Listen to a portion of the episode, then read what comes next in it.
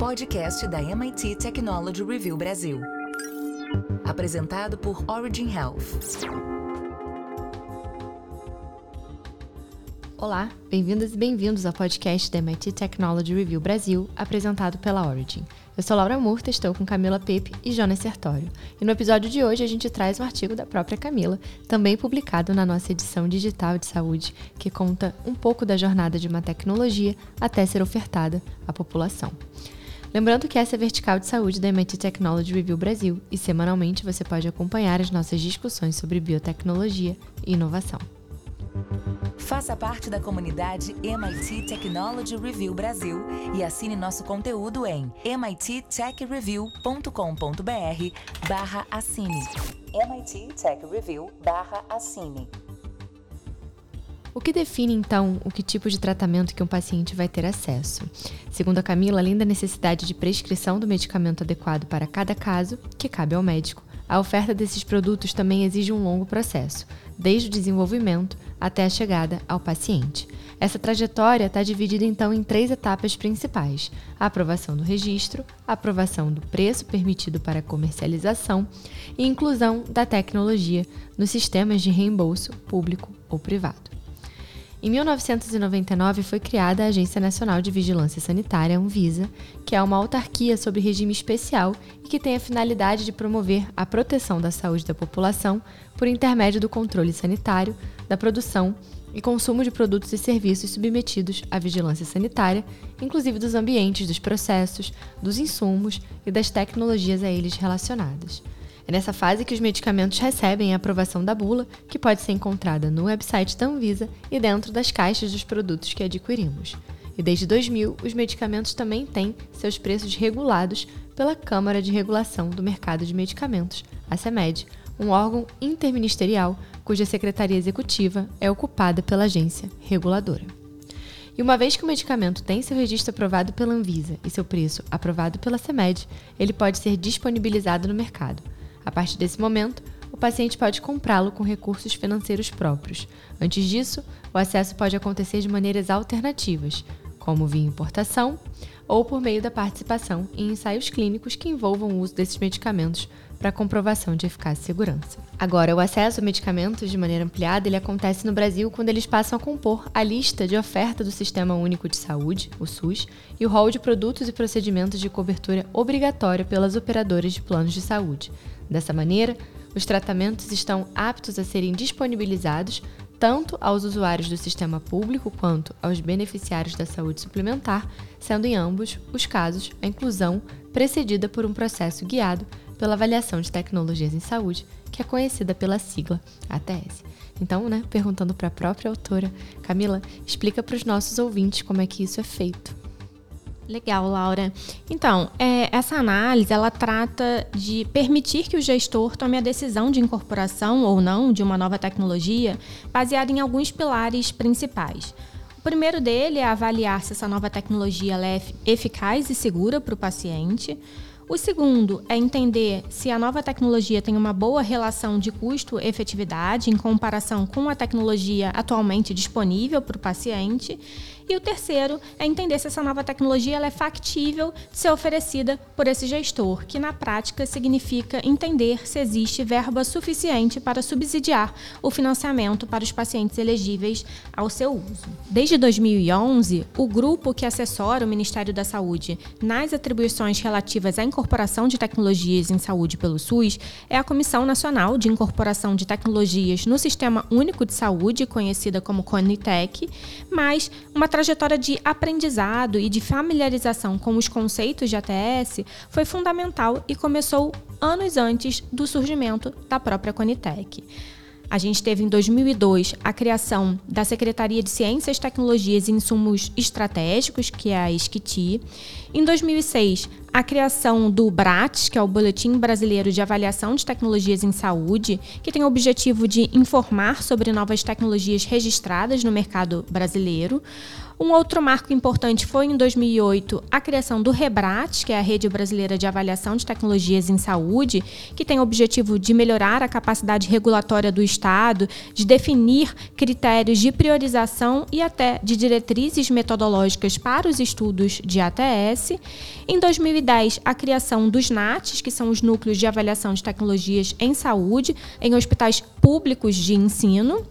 E esses NATs, eles levam a cultura de ATS para os hospitais e auxiliam o gestor do hospital a tomar decisões quanto à inclusão e a retirada de tecnologias e até mesmo de ter um uso mais racional dessa tecnologia. E em 2011, a criação da própria Conitec.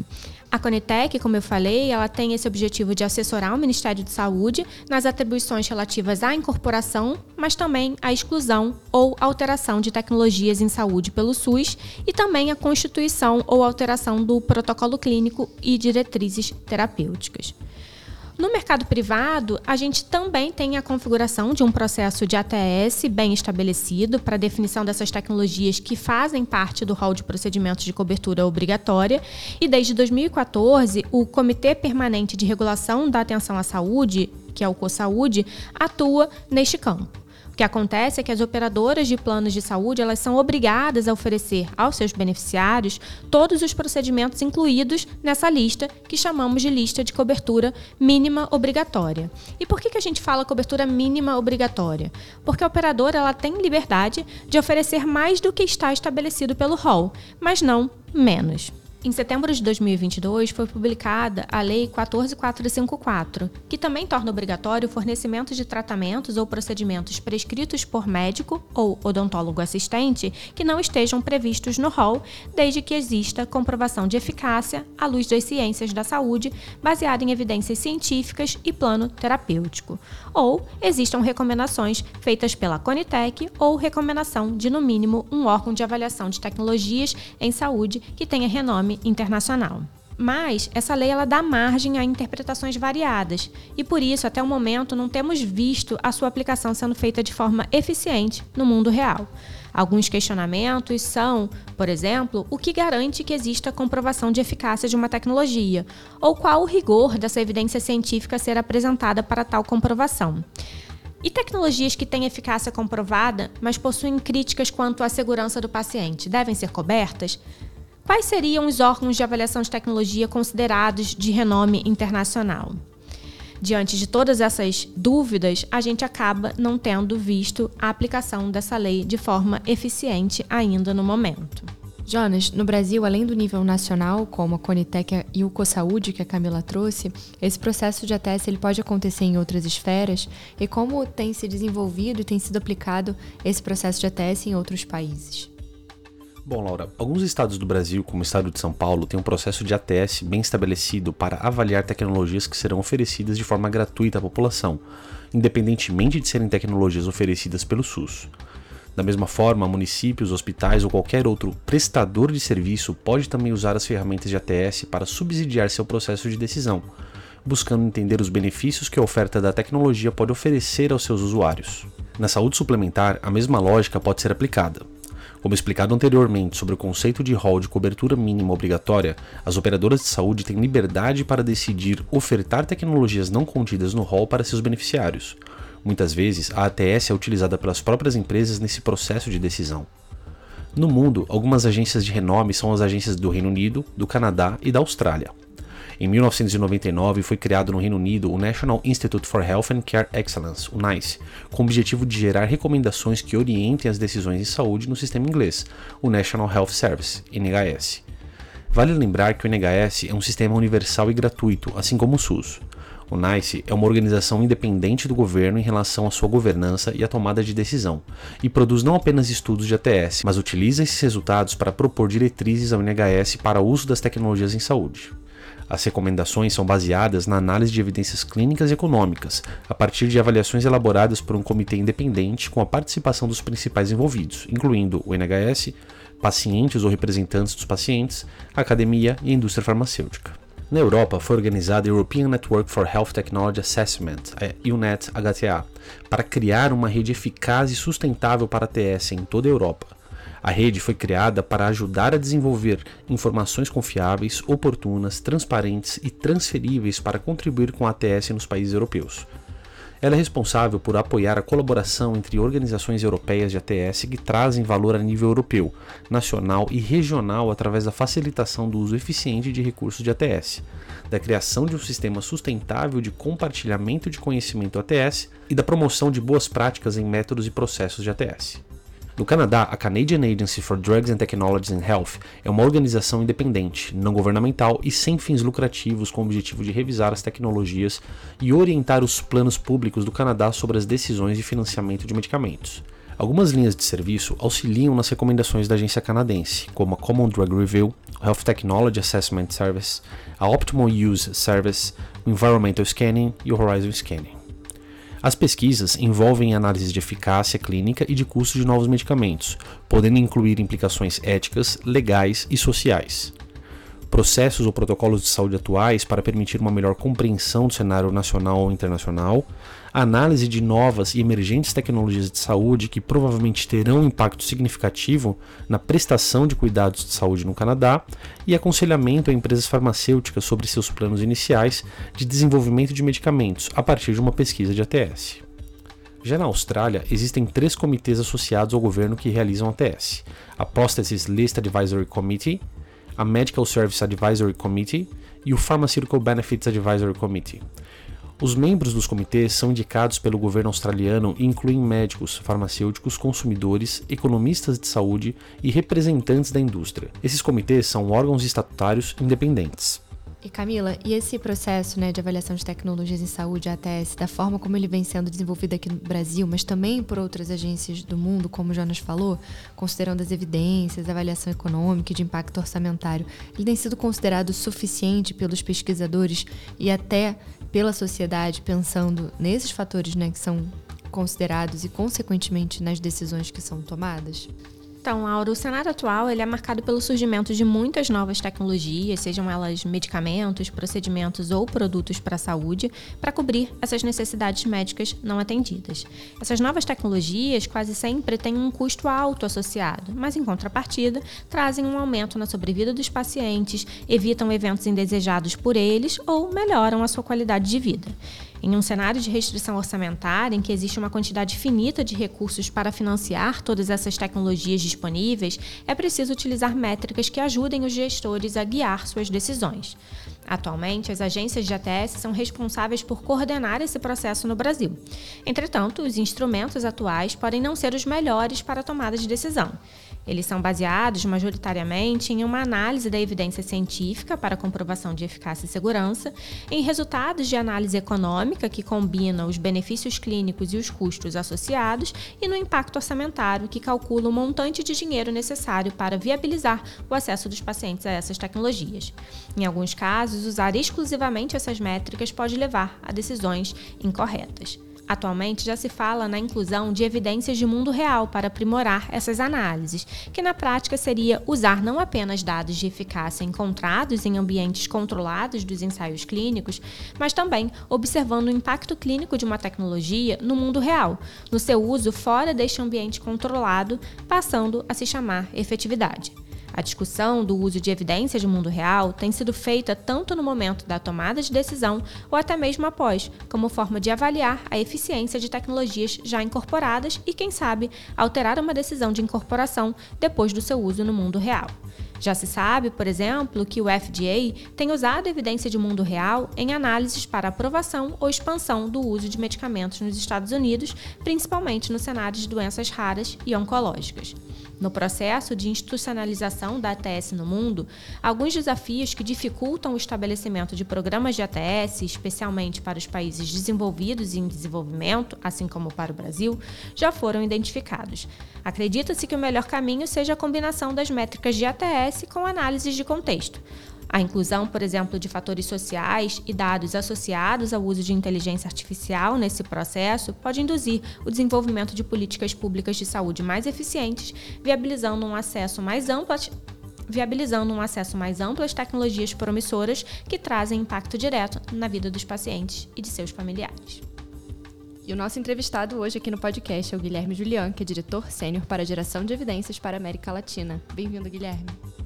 Obrigado, Laura. Obrigado, Camila, pelo convite. Fico muito contente em participar aqui dessa discussão com vocês. É, Guilherme, o artigo ele fala sobre a possibilidade do uso de dados de mundo real para aprimorar o processo de avaliação de tecnologias em saúde, a ATS. E aí eu queria ouvir de você, até para a gente contextualizar os nossos ouvintes, qual é a definição de dados de mundo ou de vida real?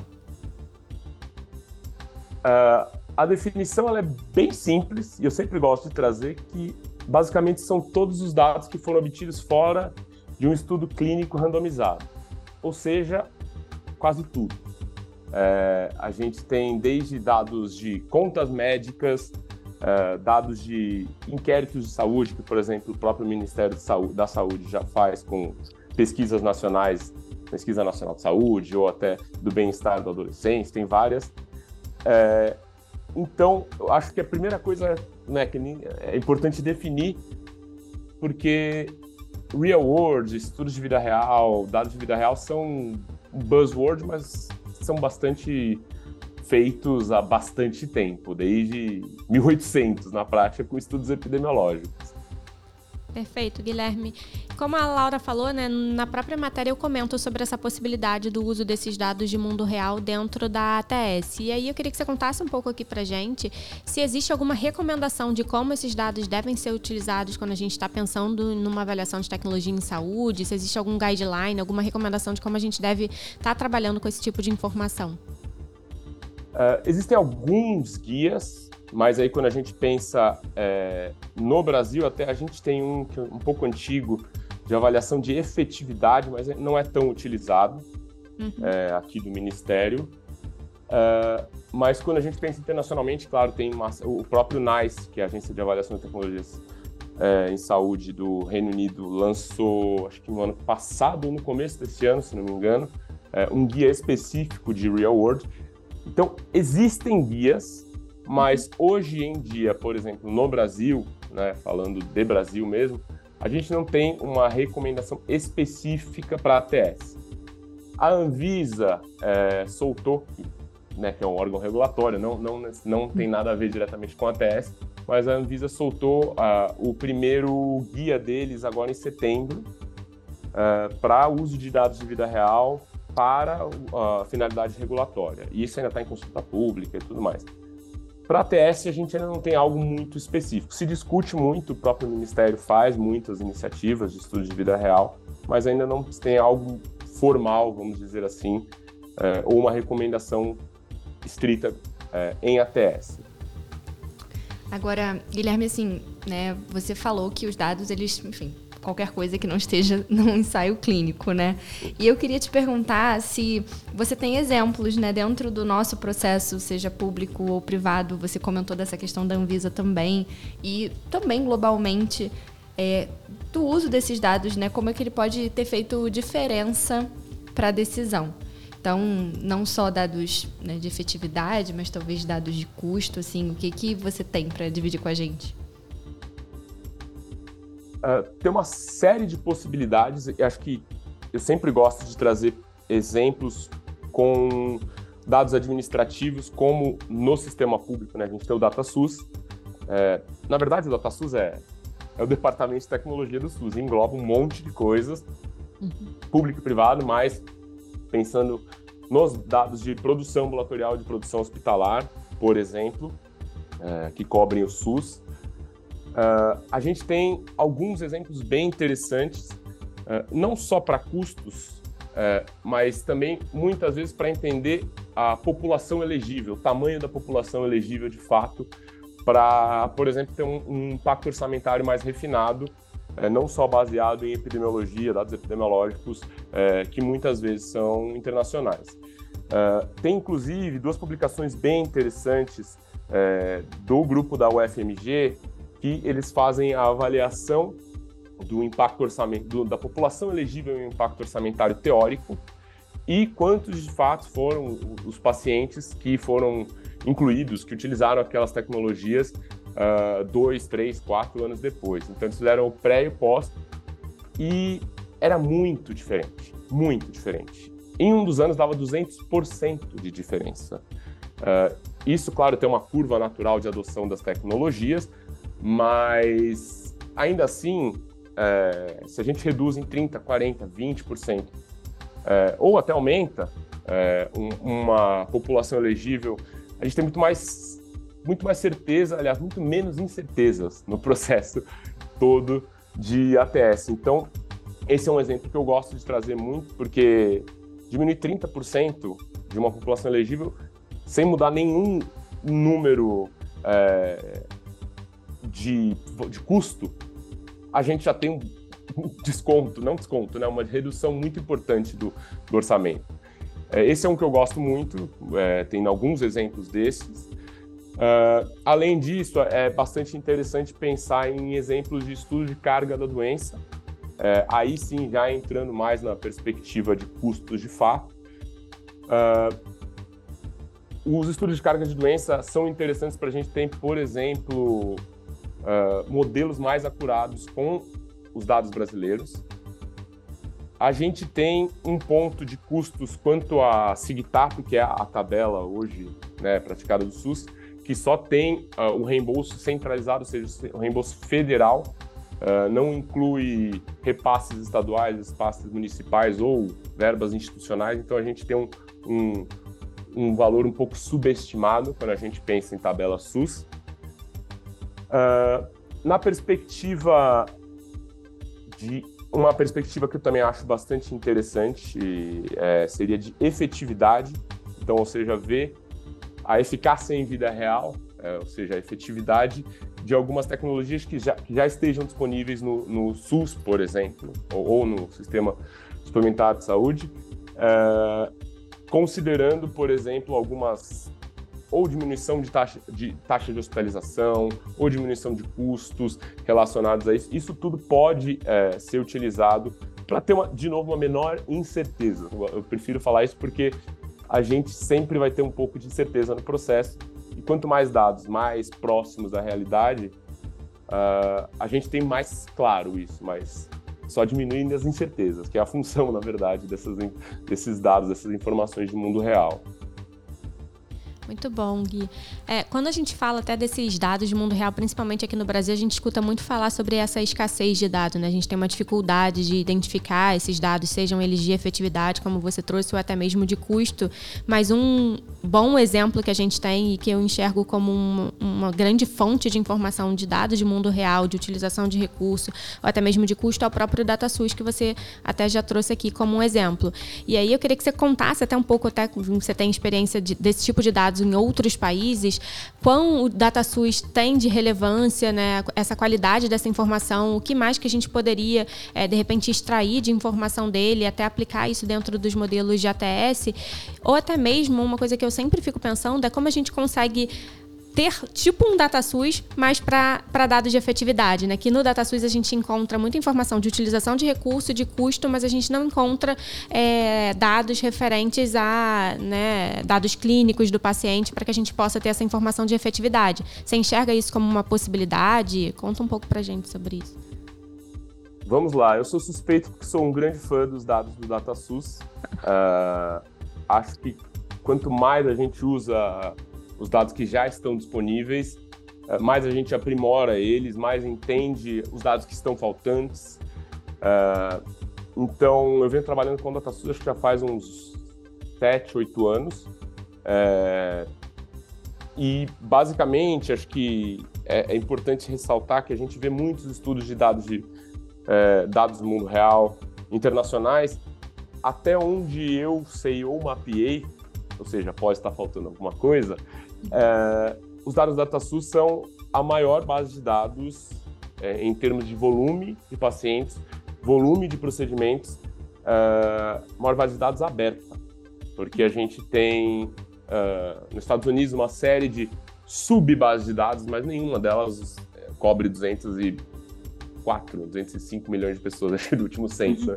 Uh, então, a cobertura é imensa, Uh, os dados são públicos, isso é uma coisa que é muito, muito é, importante para a gente poder desenvolver é, estudos.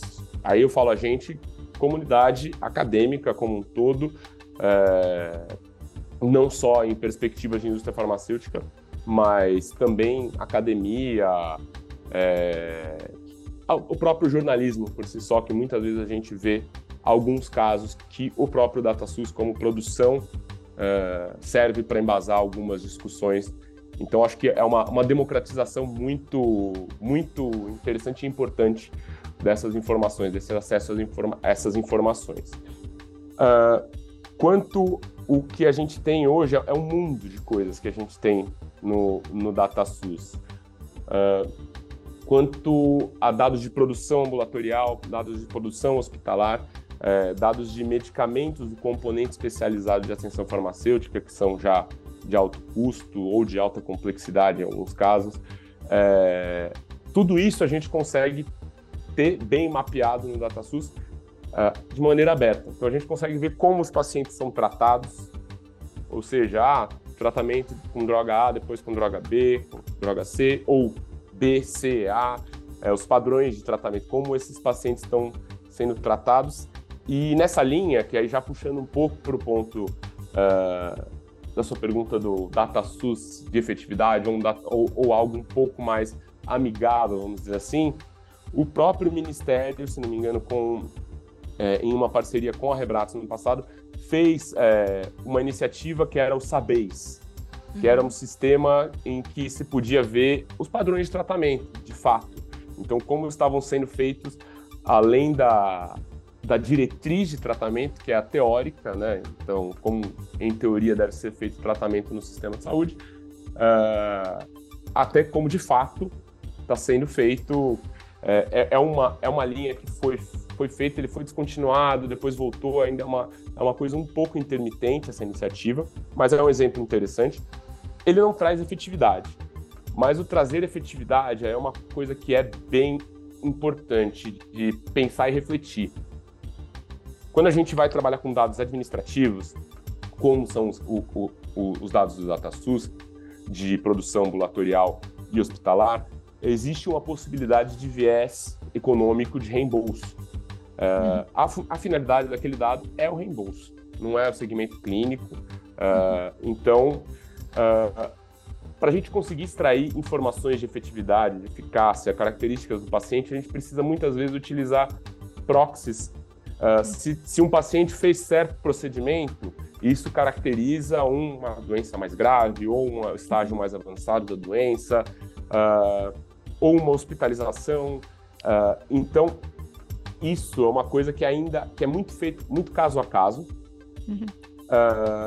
Mas o que é interessante se pensar, hoje em dia a gente tem uma série de bases de dados no SUS, no DataSUS. Uh, eles são muito fragmentados e hoje, infelizmente, a gente ainda não tem uma chave única que fale todo, é, que converse, vamos dizer, uma interoperabilidade entre todas as bases de dados. Existe uma iniciativa muito, muito forte do, da Rede Nacional de Dados de Saúde, da RNDS, RNDS uh, que já, já existe há alguns anos e hoje, claro, foi mais reforçado com a criação da Secretaria de Saúde Digital, especificamente, é, no começo desse ano. É, e é, é, como que a gente consegue ter, uma vez que a gente consiga ter todas ou boa parte das bases se conversando, fica mais fácil de é, avaliar efetividade, é, outras características desse paciente, mortalidade, porque a gente tem também o sistema de mortalidade, é, que é o SIM, uhum. que aí, aí não cobre aí só o SUS, ele cobre todo o Brasil. É, então, isso acho que são nuances muito, é, muito importantes se considerar, que eu acho que vale bastante a pena uh, todo esse trabalho que a secretaria hoje está tá depositando nessa área. Né? Perfeito, Gui. Agora, até para a gente encerrar, É, se a gente olha para uma perspectiva futura aí, né, chegada de terapia gênica, terapias avançadas e tal, é, você acha que existe um nicho, né, onde a gente vai precisar formatar melhor essa questão sobre como usar o dado de, de mundo real para ATS, especificamente, né, aqui falando de ATS, é, para uhum. que a uhum. gente consiga, de fato, incorporar essas tecnologias? Você vê, assim, essa perspectiva mesmo, né, de, de uma necessidade de uma publicação de um guia de recomendação sobre o uso, né? Que tipo de dado vai ser aceito? É, como é que você enxerga isso pensando para o futuro?